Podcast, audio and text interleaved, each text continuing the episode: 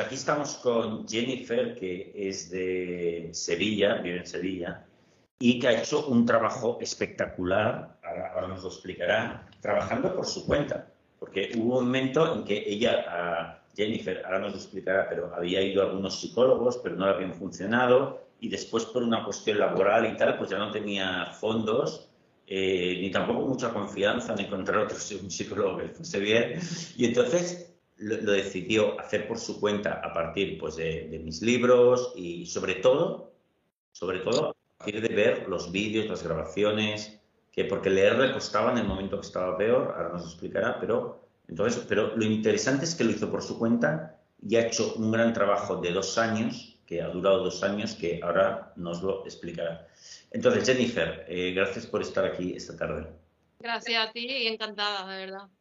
Oye, Jennifer, eh, ¿qué es lo que tenías tú? ¿Qué, problema tuviste? Que creo que es de ataques de ansiedad. De ansiedad, cuéntanoslo. Yo tuve de todo. Eh, tuve a partir de mayo, junio del 2019.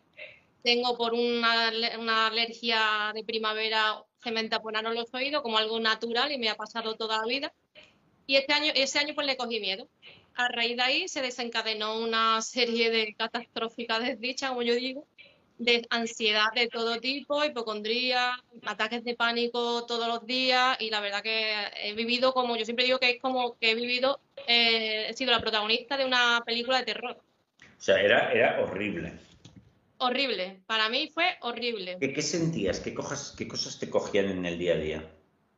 Eh, los síntomas que tuve Sí, o sea, tenías ataques de ansiedad que tú me has comentado antes, que diarios podías tener uno o dos ataques de ansiedad. ¿Y cómo eran? Pues eso era tranquila. a veces cambian, ¿no?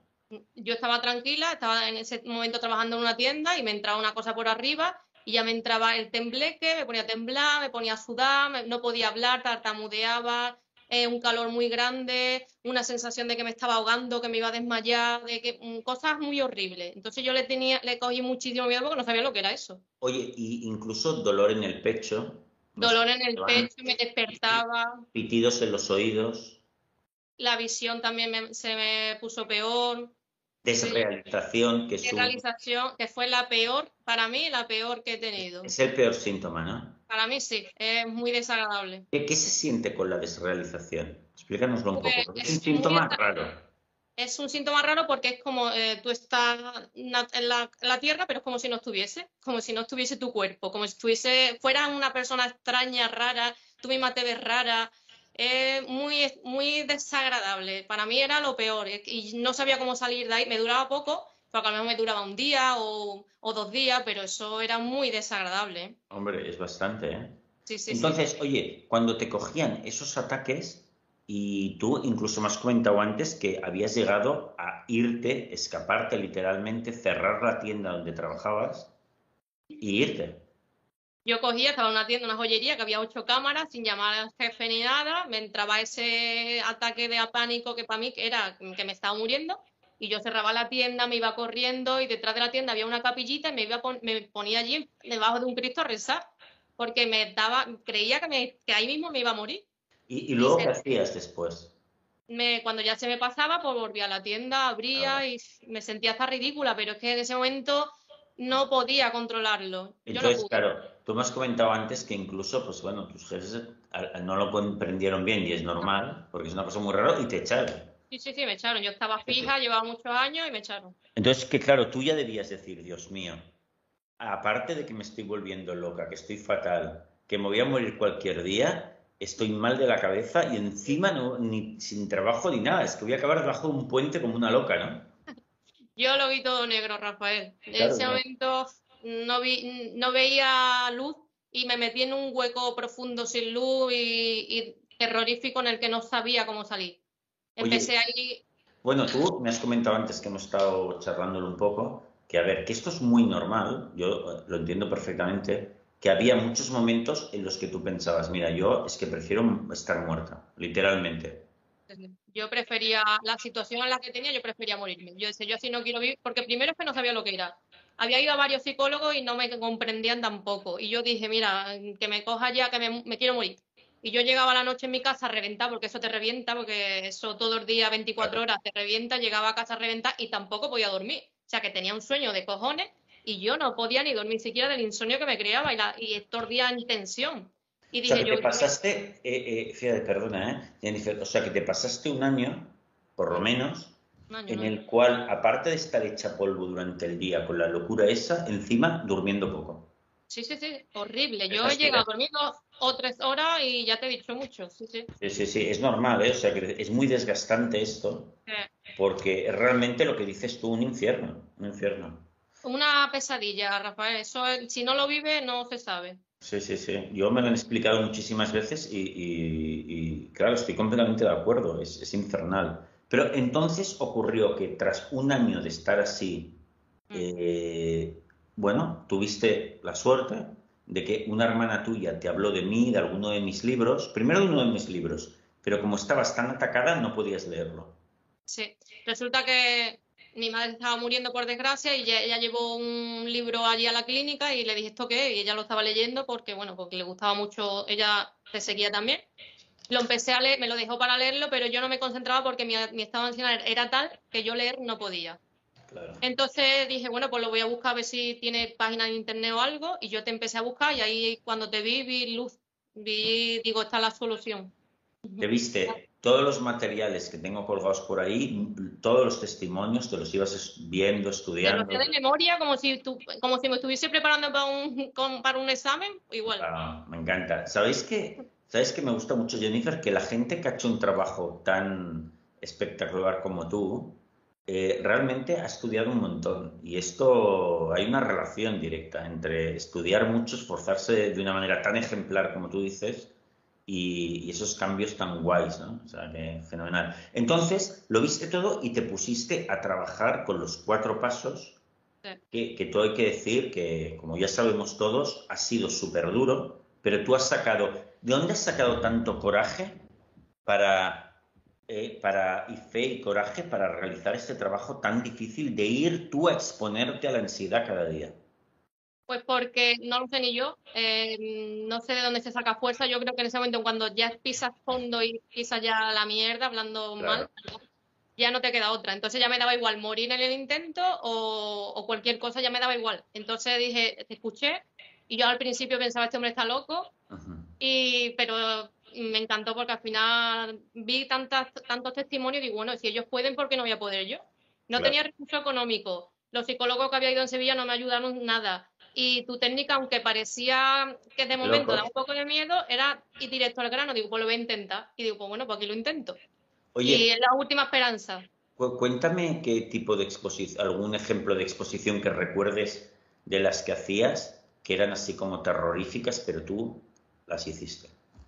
Pues cosas simples, por ejemplo, ir a pasear, que yo paseaba con la perra, me daba terror, a mitad del camino me entraba el yuyu, porque me entraba esos escalofríos, sudoración, que me parecía que me iba a morir y digo, bueno, pues me quedo, me voy para atrás, para casa, porque mi casa era como la guarida. Y dije, no, ah, ni, casa ni caso, yo me ponía un vídeo tuyo por el camino, para adelante. Y por el camino me ponía a temblar lo más grande, ¿eh? pero digo, para adelante, o vamos, de aquí no me muevo y seguía el camino. Después, por ejemplo, ir a la playa me costaba mucho trabajo también porque me daba terror que me entrase en el coche de camino a 100 kilómetros de Sevilla, a la playa iba. Y como eso, pues no sé, y al cine, que era con alguien que me daba mucho miedo también, más con gente desconocida. o- Mi vida a día, que era siempre, mm, que no lo hacía durante un año porque me acojonaba, lo hacía sí o sí, aunque me diese terror. Y me daba terror, ¿eh? Oye, yo tengo una pregunta. ¿Cuánto tardaste en empezar a notar resultados que tú dijeras, vale, esto está funcionando? Porque claro, Pues- tardaste dos años, pero en este, ¿cuánto tardaste en empezar a ver resultados? Pues resulta que yo te conozco a ti en 2020, en junio, cuando mi madre muere. Eh, por desgracia, a mí me entra una enfermedad seguidamente, que ahí se me complica Sí. y empiezo a tener ya una hipocondría brutal. Y, y eso es otra cosa que tuve que superar, una, que aceptar una enfermedad, que gracias a ti también la acepto, por, un, por tus vídeos y tal. Empecé a, empecé aceptarla, a afrontar la enfermedad, a coger la enfermedad por los cuernos, eh, aceptarla y saber que no tenía otra y que se podía ser feliz aunque tuviera enfermedad. Eso Ahí tuve muchas recaídas, muchísimas, y empecé a encontrarme bien, pues ya a partir del 2021, eh, a partir de mayo, que también el tratamiento me fue bien, y, ya eh, llevaba ya un año haciendo cosas contigo y ya a partir de mayo de 2021 ya mi vida empezó un poquito a tambalearse, pero bueno, había como unos Subidas pequeños... y bajadas también. ¿eh? Subidas y bajadas. Claro, eh, te refieres que el tratamiento que empezó a hacer efecto es el de la artritis, porque El de la artritis, sí, sí. tú tenías artritis, te encontraron una artritis que causa inflamación y mucho dolor, Horrible. Y, y que bueno, al final con el tratamiento al cabo de un año ya lo controlaron un poco más, aunque a día de hoy tú tienes que hacer un gran esfuerzo de aceptación y de ser feliz, aunque Claro. tengas la artritis. Sí, sí, yo tengo Bueno, la artritis verdad es que te fibromialgia. cogieron un montón de cosas en poco tiempo, porque fue, fíjate, Claro. la ansiedad que te apareció por casualidad debido a, a un problema médico tonto, pero que te cogió. Luego Sí. va y se muere, enferma tu madre y muere. Y después te coge esta artritis, esta enfermedad que te pone por todo lo alto, todo al mismo tiempo. Pero bueno, yo creo que lo destacable, Jennifer, y que te felicito, es que aunque sea así, tú dijiste, vale, yo voy a apostar a tope por este trabajo personal porque lo veo y, y voy a ir a saco con él y aún con todo. Si lo tengo todo, pues con todo voy a trabajar, que eso me encanta. Sí, sí, sí. Yo dije, aquí eh, hay que coger todo por los cuernos, hay que afrontarlo, como dice Rafael. Es que para mí Rafael Santander era un mantra. Entonces yo creo que yo a donde quiera que iba iba escuchándote, Rafael. Y para mí, de verdad, era como, no quiero ofender a nadie, pero era como un dios. A mí me enseñaste a ver la luz en el camino que no la, que no la veía.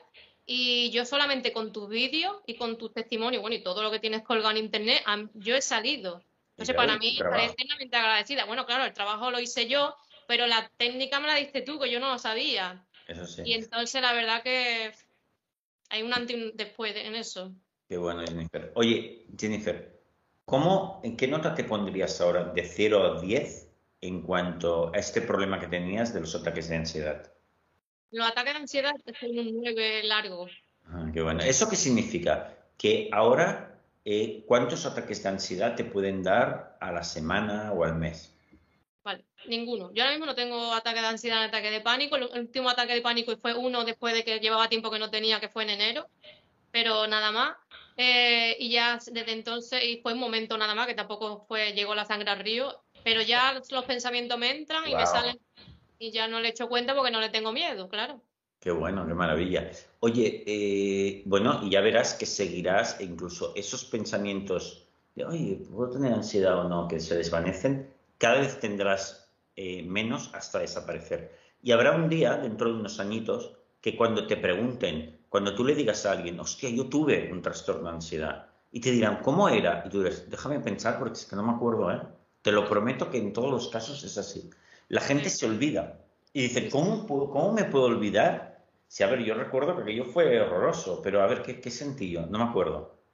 Yo lo recuerdo, yo lo recuerdo, o sea, cuando yo pienso en estos años atrás, yo me río, ahora me río. Porque digo, hay que ver cómo, la, cómo el miedo se puede apoderar de una persona Y, y, y anularla, y volverte al revés, ¿verdad? te anula como persona. O sea, es que es- pasa de ser persona a no ser nada. Exacto. Y es horrible. Y entonces ahí es cuando tú tienes que sacar esa fuerza de donde no la hay para decir, no, no, mm, yo puedo con la mente. Y eso es lo que yo siempre he pensado, que yo podía con la mente. Qué bueno. Oye, eh, ahora, ¿cómo es tu día a día? ¿Cómo te encuentras? ¿Estás contenta? ¿Está... ¿Cómo te encuentras? Pues Rafael, yo ahora soy un antes y un después, de verdad, no me reconozco, ahora tengo ganas de vivir, ganas de hacer planes, ganas de, todo. Eh, evidentemente la enfermedad tiene alto y bajo porque yo tengo artritis fibromialgia y son van con brote, pero ya como la tengo aceptada, ya los dolores lo, como que lo, lo, lo sufro, ¿no? Pero no es como antes. Entonces como que lo lo sé llevar bien, ¿no?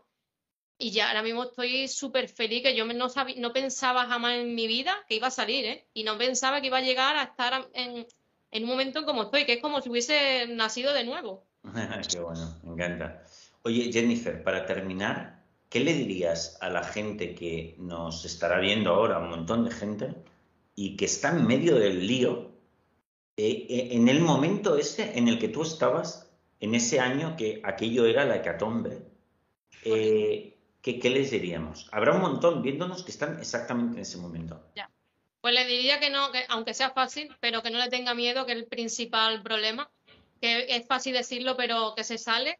Hay que quitarte el miedo al miedo, Eso es. eh, que es lo principal, y haciendo los cuatro pasos mm, cuesta trabajo, pero se sale. Porque si he salido yo, y han salido tanta gente, se sale. Yo sé que en ese momento lo ves todo negro, pero cuanto más negro lo veas, antes va a salir, porque esa fuerza te va a dar Claro, para salir. Y que el miedo al miedo no existe, que todo está en la mente, y aunque en ese momento estamos anuladas como personas, tiene que sacar fuerza, porque no te puede, el miedo no te puede ganar. Qué bueno, qué bueno, me encanta. Pues Jennifer, muchísimas gracias por tu testimonio, que me ha encantado. Has hecho un trabajo maravilloso, ¿eh? estos dos años a tope con el trabajo y con todo el marrón que tenías encima, parece que te cayó al mismo tiempo, mala suerte. Fue la, muerte de tu madre y, tu enfermedad, esta artritis, que es un coñazo. Y oye, te felicito, has hecho un trabajo maravilloso. Muchas gracias. Muchas gracias, gracias a ti porque me ayudaste a ver luz como está ayudando a muchas, a muchas personas y de verdad, eternamente por mi parte agradecida. Te mando un beso muy grande, Jennifer. Gracias, Rafael. Beso a Sevilla. Gracias.